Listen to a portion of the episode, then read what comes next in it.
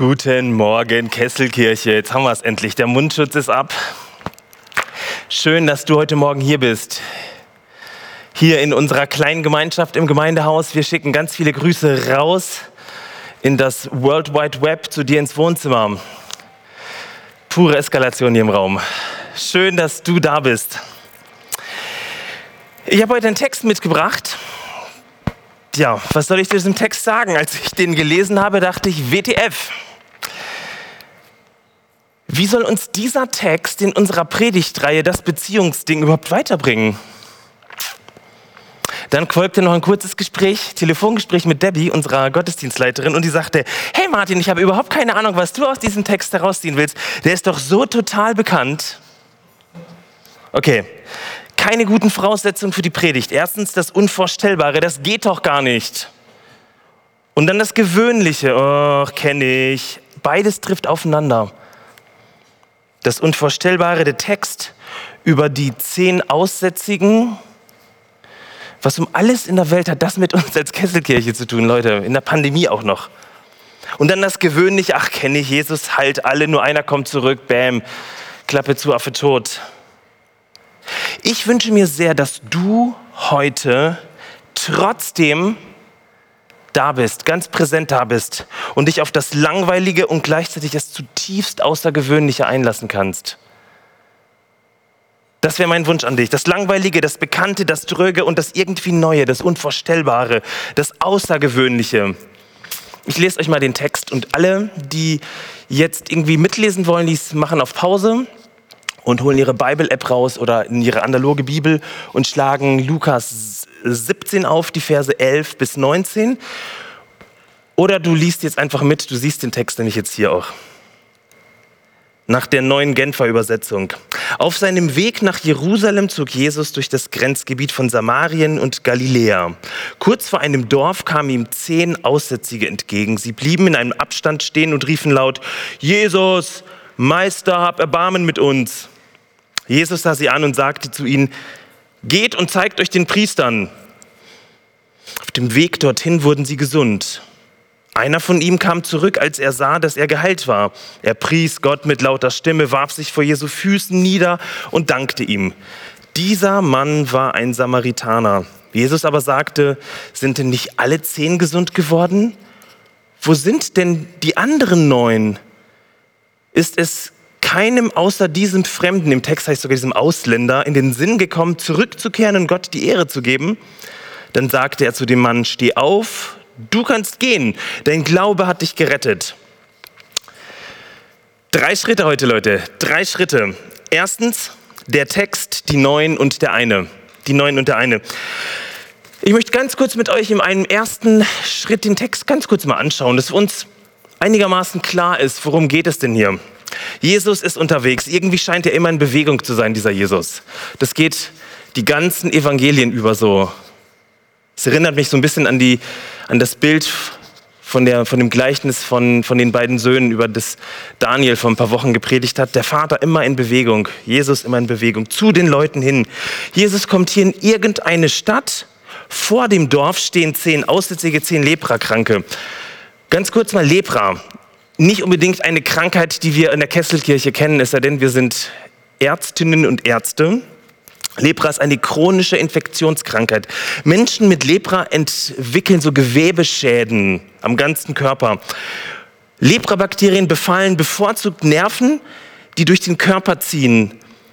Haut- und Schleimzellen, Schleimhautzellen und interessant ist, dass die Erreger äh, der Lepra dabei Körperteile bevorzugen, die etwas kühler, sogar outsourced sind, wie die Nase, das Gesicht, der, ähm, äh, die Arme und so weiter, Hände und Füße. Und was passiert dann? Es gibt so krasse Hautveränderungen, die man leider sofort sehen kann. Also wann immer so ein Mensch die schreckliche Leprakrankheit diagnostiziert bekam, passierte damals in der Zeit Jesu was Furchtbares. Ähm, ich weiß nicht, wann du das letzte Mal auf einer Beerdigung warst. Wir versuchen durch die Beerdigung, das Beerdigungsritual unsere Trauer so ein Stück weit zu ja, schematisieren und zu helfen, dass dem ganzen Gefühle und das, was da passiert, dass das zusammenkommen. So was ähnliches passierte damals bei der Diagnose von Lepra auch. Die Menschen durchlebten so eine Art Beerdigungsritual. Sie wurden aus, lebend aus einer Gesellschaft der Lebenden ausgeschlossen. Krass, oder? Sie mussten sich von ihren Familien, aus ihrem Beruf, aus der Gemeinschaft, vielleicht aus ihrer, aus ihrer Gemeinde und aus der Stadt herausziehen und waren ab da sehr wahrscheinlich hoffnungslose Fälle, die unberührbaren. Also zehn von diesen Hoffnungslosen sehen zufällig, wie Jesus hineinkommt und versuchen mit ihren sehr angespannten, angekratzten Stimmen, Lepra geht auch, betrifft ja die Schleimhäute, zu rufen. Das Gewöhnliche, die sehr oft für immer Kranken treffen auf den Außergewöhnlichen, auf Jesus. Sie bitten Jesus, hab Erbarmen, zeig Barmherzigkeit. Vielleicht erinnerst du dich noch? Die Jahreslosungskarte? Barmherzigkeit, da war doch was. Barmherzigkeit ist ein großes Thema für Gott im Alten wie im Neuen Testament. Es ist das Thema Gottes. Barmherzigkeit heißt, Gott nimmt es sich zu Herzen. Und es ist tatsächlich so. Lukas verwendet hier an der Stelle ein bestimmtes Wort bei Jesus. Da heißt es, Jesus sieht. Jesus sieht. Das kann man super überlesen, aber es steht nun mal und hat unendliches Gewicht. Jesus sieht diese Not. Zehn Menschen raus aus ihrer Gemeinschaft zehnmal wahrscheinlich eine Todesdiagnose Lepra, zehnmal keine Hoffnung und keine Aussicht auf Besserung, zehn richtige Dramen mit Familien, die genau das Ganze potenzieren, dieses Drama. Und gleichzeitig zehnmal Normalität, wenn man durch Israel vor 2000 Jahren ging. All das sieht Jesus. Wahrscheinlich noch sehr, sehr viel mehr. Und Lukas macht es unglaublich nicht spannend. Also er macht das gar nicht spannend. Jesus sieht sie an und erwidert ihnen ganz kurz, zeigt euch den Priestern, zeigt euch den Priestern. Die Priester waren es, die den Aussatz, also diese Lepra-Krankheit, diagnostizieren konnten. Und die Priester mussten nun feststellen, du bist geheilt. Du kannst wieder in die Gemeinschaft hinein, rein. Darum schickt sie Jesus zu den Priestern. Alle rennen los, alle werden geheilt. Und dann passiert das tatsächlich das Außergewöhnliche. das Unerwartete. Einer hält sich nicht an Jesu Aufforderung, zeigt dich den Priestern, er kommt zurück. Mit lauter, geheilter Stimme, viel lauterer Stimme, voller Dankbarkeit, voller Lob Gottes. Okay, jetzt wieder einen Schritt zurück. Erst zweitens, zweiter Punkt, die gewöhnliche Beziehung. Die gewöhnliche Beziehung. Ich möchte mit euch, nachdem wir uns den Text so ein bisschen vom inneren Auge angeschaut haben, über das Thema gewöhnliche Beziehung nachdenken. Das Thema unserer Predigtreihe lautet das Beziehungsding. Darum lasst uns mal diese Dimension des Textes abklopfen. Nicht unbedingt eine Exegese, Wort für Wort, sondern die Beziehungsdimension, die darunter liegt. Auf der einen Seite verläuft es wie immer. Jesus ist unterwegs. Das ist tatsächlich vielleicht sogar das erste Evangelium in diesem Text, die erste gute Nachricht für dich heute Morgen. Und der erste Zuspruch, Jesus geht umher, ständig in Bewegung, immer zu den Menschen hin. Wahnsinn, oder? Jesus geht in irgendein Dorf. Und es könnte sein, dass er gerade bei dir ankommt. Das ist ja das Schöne, es ist kein konkreter Ort, es ist der Ort, wo Menschen sind. Jesus ist da. Er ist genau dort, wo du bist, wo du und ich sind. Das ist ein ewig gültiges Beziehungsangebot. Und eigentlich reicht allein schon dieser Gedanke, um jetzt zu sagen, Amen Leute, und wir meditieren diesen Gedanken die ganze Woche durch, durchbeten ihn. Was für ein positives und freundliches, gutes Gottesbild. Aber wir bleiben noch mal kurz da. Jesus ist die Konstante in diesem Text. Er geht auf die Szenen ihrer Erkrankung ein. Er sieht, habe ich eben gesagt, er sieht nach Lukas 14, er sieht hin, er sieht genau hin, er übersieht niemanden und nichts. Übrigens, wie Gott im Alten Testament auch. Die klassische Stelle ist 2. Mose 7, 3 Vers 7. Da heißt es, als Mose vor Gott am brennenden Dornbusch steht, dass Gott zu Mose sagt, ich habe gesehen, wie schlecht es meinem Volk in Ägypten geht. Und ich habe euch gehört, wie sie unter ihrer Unterdrückung klagen. Ich weiß genau, was sie dort erleiden müssen. Und dann diese ungewöhnliche Einladung zeigt euch den Priestern. Jeder der zehn wusste sofort, worauf es ankommt.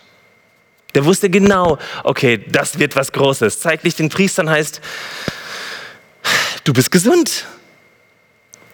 Was macht Jesus hier? Ganz kurz, die Konstante nochmal auskosten.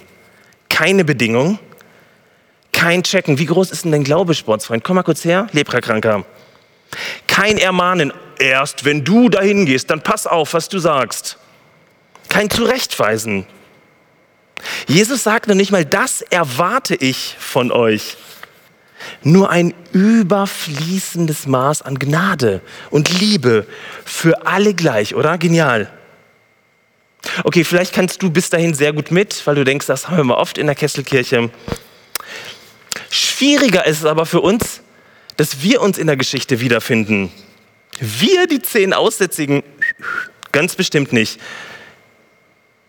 In der Corona-Zeit auch noch über andere Krankheiten reden, das ist irgendwie nicht geil, oder? Das machen wir nicht. Zumal ich das Gefühl hatte beim Bibellesen und beim Vorbereiten, dass uns diese zehn ein Stück voraus sind. Wisst ihr was? Sie benennen ihre Not. Sie konfrontieren Gott mit ihrer Not. Sie wollen nicht so wie wir so ein Label auf unserer Stirn haben, bedürftig. Ich krieg's alleine nicht hin, sondern sie haben das Label akzeptiert und gehen zu Gott hin. Ich bin am Ende. Du bist die letzte Instanz, Jesus, die letzte Chance vielleicht meines Lebens auf eine Veränderung. Ich glaube, manchmal braucht es Momente der tiefen Not, dass wir um Hilfe bitten. Und diese Momente der Schwäche erweisen sich als größte Stärke. Diese Momente der Schwäche erweisen sich als größte Stärke. Stärke, dass du auf einmal in der Kesselkirche bittest, um Hilfe bittest, dass du Gott deine Not schreist. Wisst ihr, das erweist sich im Text total hilfreich. Nichts sagen ist nicht gut. Ich habe das vor vielen Jahren erlebt, als zur Expo im Jahre 2000 die A2, ich komme aus Gütersloh, von Berlin in den Ruhrpott dreispurig pro Richtung erweitert wurde. Genau, die Momente unserer Schwäche erweisen sich als größte Stärke, da steht es nochmal. Und dann fahre ich am Samstagabend in diese Dauerbaustelle A2 vor vielen, vielen Jahren ähm, und kriege mit, wie auf der anderen Seite eine Massenkarambolage stattfindet. Die Autos ballern ineinander, bam, bam, bam, bam. War zwar eine Baustelle, die sind nicht so schnell gefahren, aber es entstand eine richtige Massenkarambolage. Was macht Mach ich. Ich war Rettungssanitäter zu der Zeit, also habe das Auto sofort rechts geparkt, bin über die Leitplanke rüber auf die andere Seite. Und dann macht ein Ersthelfer meistens das, dass er einfach mal guckt, was passiert, bevor die Rettungswagen kommen. Ich habe ähm, ähm, den Rettungsdienst angerufen, die wussten aber schon Bescheid, jemand aus dem Auto hat sie informiert. Und das Erste, was man macht, ist, man guckt nicht, man geht nicht zu den Leuten, die laut rufen, sondern zu denen, die gar nicht mehr rufen. Zu denen, die gar nicht mehr rufen. Die gar nicht mehr schreien können, die ihre Bedürftigkeit gar nicht mehr sagen können. Damals war es ziemlich gewöhnlich, dass Kranke um Hilfe gebettelt und geschrien haben. Das war ihre letzte Chance. Und vielleicht ist das für uns auch ein Schritt als Kesselkirche, wieder Not zu artikulieren, zu sagen, ich brauche dich, ich brauche deine Hilfe, ich brauche Gottes Hilfe. Ich fasse nochmal zusammen, Jesus tut, was er immer tut, er hilft, er rettet, er heilt. Die Kranken tun, was sie immer tun, sie schreien um Hilfe, damals zumindest. Und wir tun vielleicht das, was wir immer tun. Wir wollen nicht bedürftig sein. Wir wollen es selbst im Griff haben. Und was jetzt im Text geschieht, ist gewöhnlich, leider gewöhnlich. Die Ex-Aussätzigen werden geheilt, rennen zum Priester und werden zurück in, wahrscheinlich zurück in die Gesellschaft eingeführt. So stelle ich mir das zumindest vor, in ihre Familien, in ihren Alltag, in ihren Beruf. So wie immer. Und irgendwie, als ich dachte, Mensch, was hat denn das uns zu sagen, ist mir aufgefallen, das sind doch wir. Da sind wir doch gar nicht so weit von entfernt. Wir feiern super Gottesdienste vor Corona, in Corona und ich hoffe auch nach Corona. Wir lassen uns inspirieren, gehen zurück in unseren Alltag. Aber danach ziehen wir ganz individuell unsere Kreise. Jeder seine eigenen Kreise. Jeder für sich. Wir kommen dann am Sonntag mal zusammen, um etwas zu erleben, um dann wieder unsere, unseres Weges zu ziehen. Von einem Event zum nächsten als Erlebnisgemeinde. Und da diese Events vorbereitet sein müssen, braucht es dazu Teams und Menschen, also von einer Funktion in die nächste, als Mitmachgemeinde, pragmatisch gut. Wisst ihr, welches Bild mir in der Vorbereitung kam, als ich das so gelesen habe? Das hier von Stiebel Eltron. Seht ihr das? Was? Ihr kennt kein Stiebel Eltron? Ist doch ganz klar, ein Stiebel Eltron ist das. Das hängt millionenfach irgendwo in Deutschland rum oder so ein ähnliches Ding. Sieht so aus, wahrscheinlich ist es dir im Leben noch nicht aufgefallen. Ein schönes weißes Gerät irgendwo im Keller. Was ist das? Es ist ein Durchlauferhitzer. Kaltes Wasser kommt oben rein und unten kommt warmes Wasser rein. Kein Mensch macht sich darüber Gedanken. Nur erst dann, wenn es unter der Dusche kalt ist.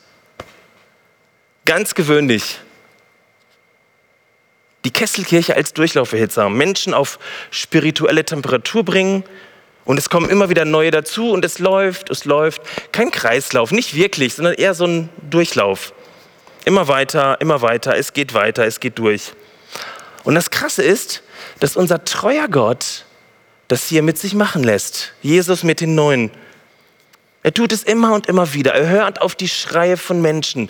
Er hilft. Das ist ja die, das Gottesbild, das hier tradiert wird. Aber der Mensch, und das ist so ein bisschen die Haltung dahinter, er möchte etwas haben.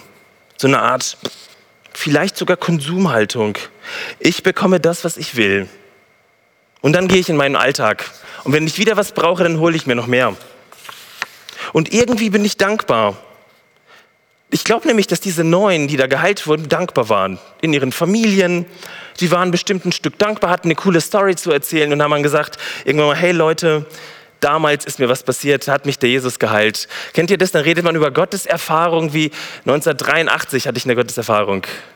Und das berichtet man Jahre, Jahrzehnte, damals 1983. Aber Hauptsache, ich bin gesund.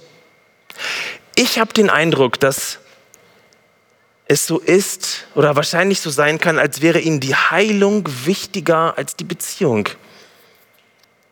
Als wäre ihnen die Heilung wichtiger als die Beziehung. Ich habe vor vielen Jahren eine Person kennengelernt im Freundeskreis und wir haben viel für diese Person gebetet, weil sie die Gicht hatte. Eine sehr schreckliche Krankheit. Je nachdem, was sie gegessen hat, konnte, hatte sie Gelenkschmerzen. Und dann passierte echt tatsächlich das krasse Wunder, Gott hat sie geheilt. Zu meinem persönlichen Entsetzen, ich war live dabei, als es passiert ist, war der Drops nach drei Wochen gelutscht etwa.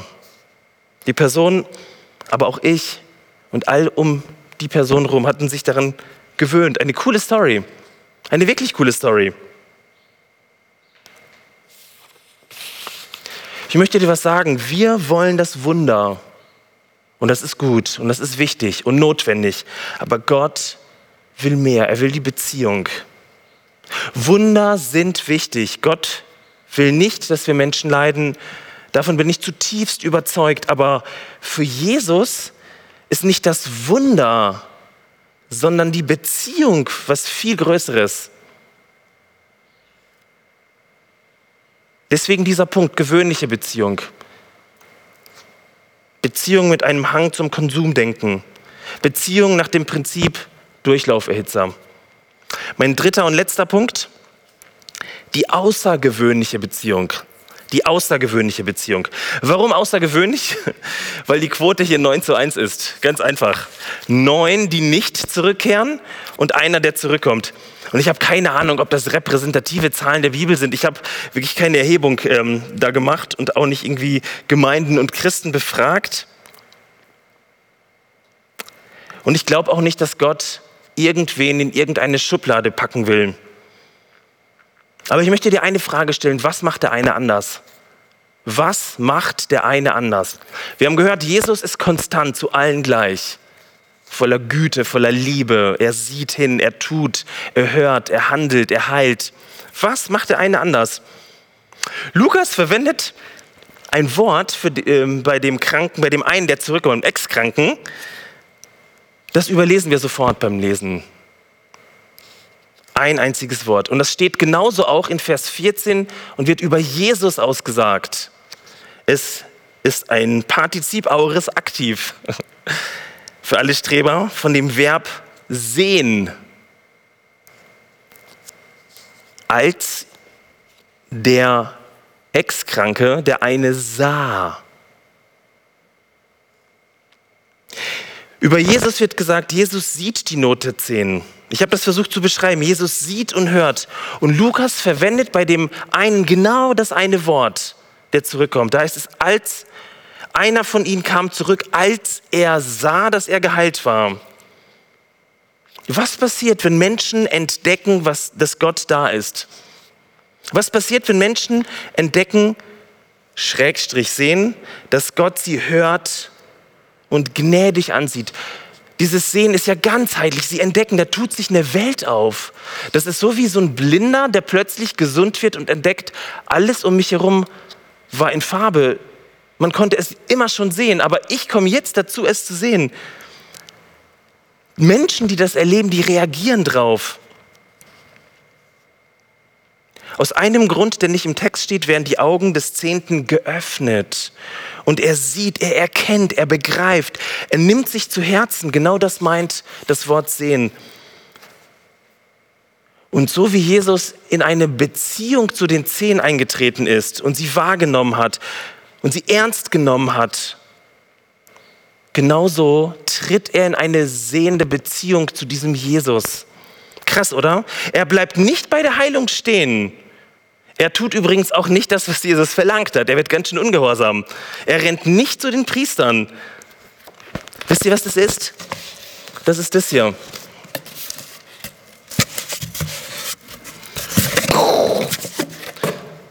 Eine Boxsprengung. Das ist eine Boxsprengung. Diese Box, die kriegt auf einmal Risse und der Mann kann sehen. Er, denkt, er entdeckt eine Realität, die immer schon da war, die immer schon um uns herum ist. Gott ist da. Und er wird ungehorsam, unkonventionell, ungewöhnlich.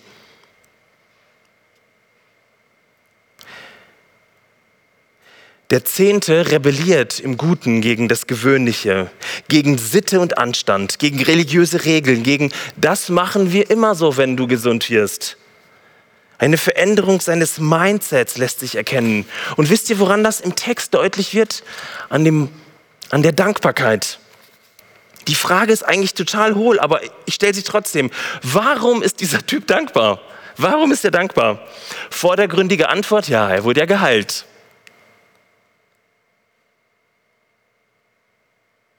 Ich glaube, dass diese Art von Dankbarkeit hier viel, viel tiefer hineinragt, viel, viel tiefer. Er erkennt die ewige Gegenwart Gottes in Jesus. Wahrscheinlich sieht er zum ersten Mal, Gott ist da. Gott sieht mich. Gott durchflutet diese ganze Welt. Wisst ihr, in meinem Leben geht es nicht um das Verwalten von Mangeln das Abwehren von Krankheiten, das ständige auf der Suche sein nach Befriedigung und Konsum, sondern um eine Beziehung zum Ewigen. Und diese Beziehung macht wesentlich dankbar.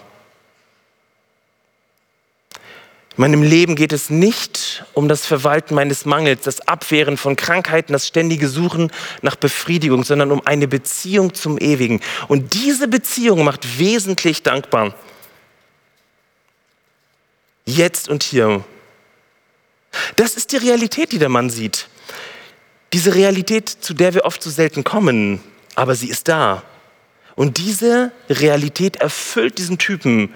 Sie macht ihn zutiefst wesentlich dankbar. Das ist nicht so diese Dankbarkeit, die ich versuche oft meinen Kids beizubringen. Sag mal dem Onkel Danke für den Lolli. So appellmäßig. Keine Appelle, kein Du musst. Das ist eine natürliche Dankbarkeit, die uns durchflutet. Die Dankbarkeit einem Gott gegenüber, der zutiefst gut ist. Wie das Atmen, wie göttliche Energie. Wisst ihr, und das Bild, das sich bei mir da so festgebrannt hat, war das Bild eines eigenen Kraftwerks. Ihr seht mal hier ein alt Oldschool-Kraftwerk rechts und diese neuen Mini-Kraftwerke. Aber es geht im Wesentlichen um Energie. Da freut sich jemand, der in der Windbranche arbeitet hier. Ähm, es geht um Energie. Wir werden zu Kraftwerken. Kesselkirchen Kraftwerke. Ist das nicht super? Nicht Durchlauferhitzer, oben rein, unten raus und immer mehr bitte, sondern zu Kraftwerken, weil wir erleben, wir leben in der Realität dieses Gottes, der uns durchflutet. Wir können nicht anders. Ich möchte dich fragen, wie können wir als ganze Gemeinde diese außergewöhnliche Beziehung zu Jesus leben? Wie kommen wir von der Funktion des Durchlauferhitzers in die Beziehung?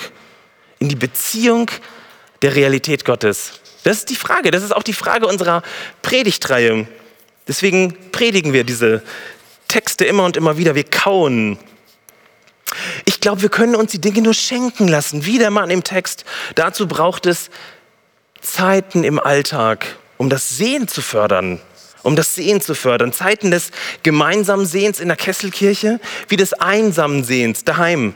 Jeder muss Sehen üben. Uns gegenseitig und allein klar machen, wo erlebe ich diesen großzügigen Gott in meinem Alltag? Und dann tatsächlich etwas nicht Schwäbisches.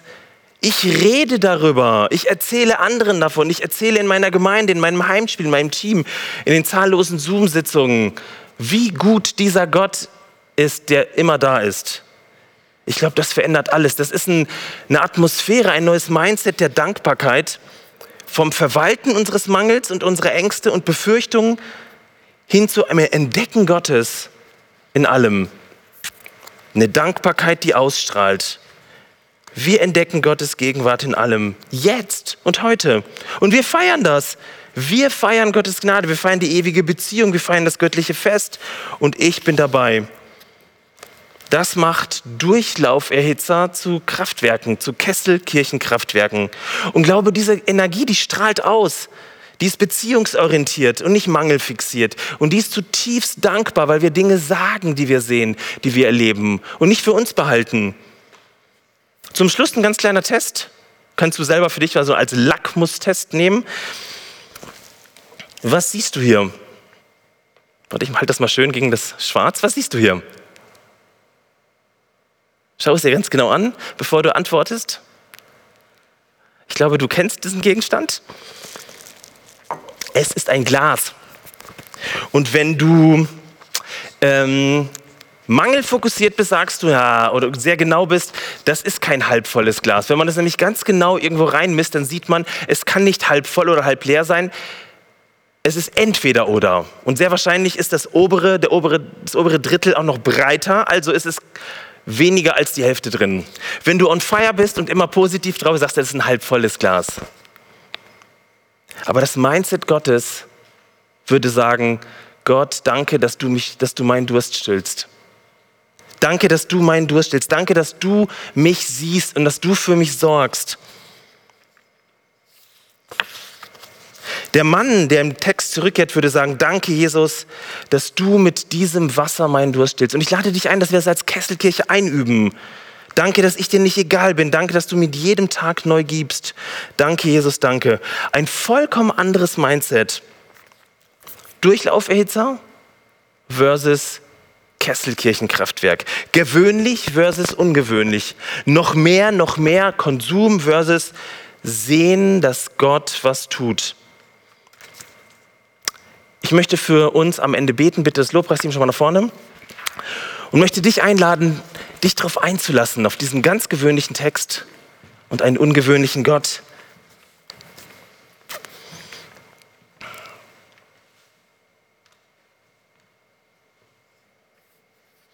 Jesus, wir wollen lernen als Kesselkirche unsere Not zu artikulieren, weil du sie siehst und weil du uns helfen möchtest.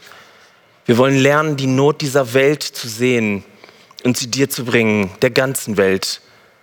Eine Welt, die unter der Pandemie leidet, eine Welt, die unter Ausgrenzung leidet. Hilf uns, diese Not zu sehen und sie dir zu bringen, Herr. Und hilf uns, diese Not nicht zu verwalten oder zu glauben, dass wir durch Organisation irgendwas verändern können. Vater, hilf uns, dass wir entdecken, was du schon längst tust, mitten unter uns. Hilf uns zu sehen. Öffne uns die Augen. Du siehst ja, wie schnell wir im Gewöhnlichen sind, im Alltag. Als Durchlauferhitzer. Hilf uns, dass wir zu Mini-Kraftwerken werden. Dass unsere Gemeinde zum Kraftwerk für sehr viele Menschen wird in Stuttgart. Dass wir persönlich zu Kraftwerken werden. Eine Energie, die nie aufhört. und hilf uns beziehungsfähig zu bleiben und zu werden immer mehr. Amen.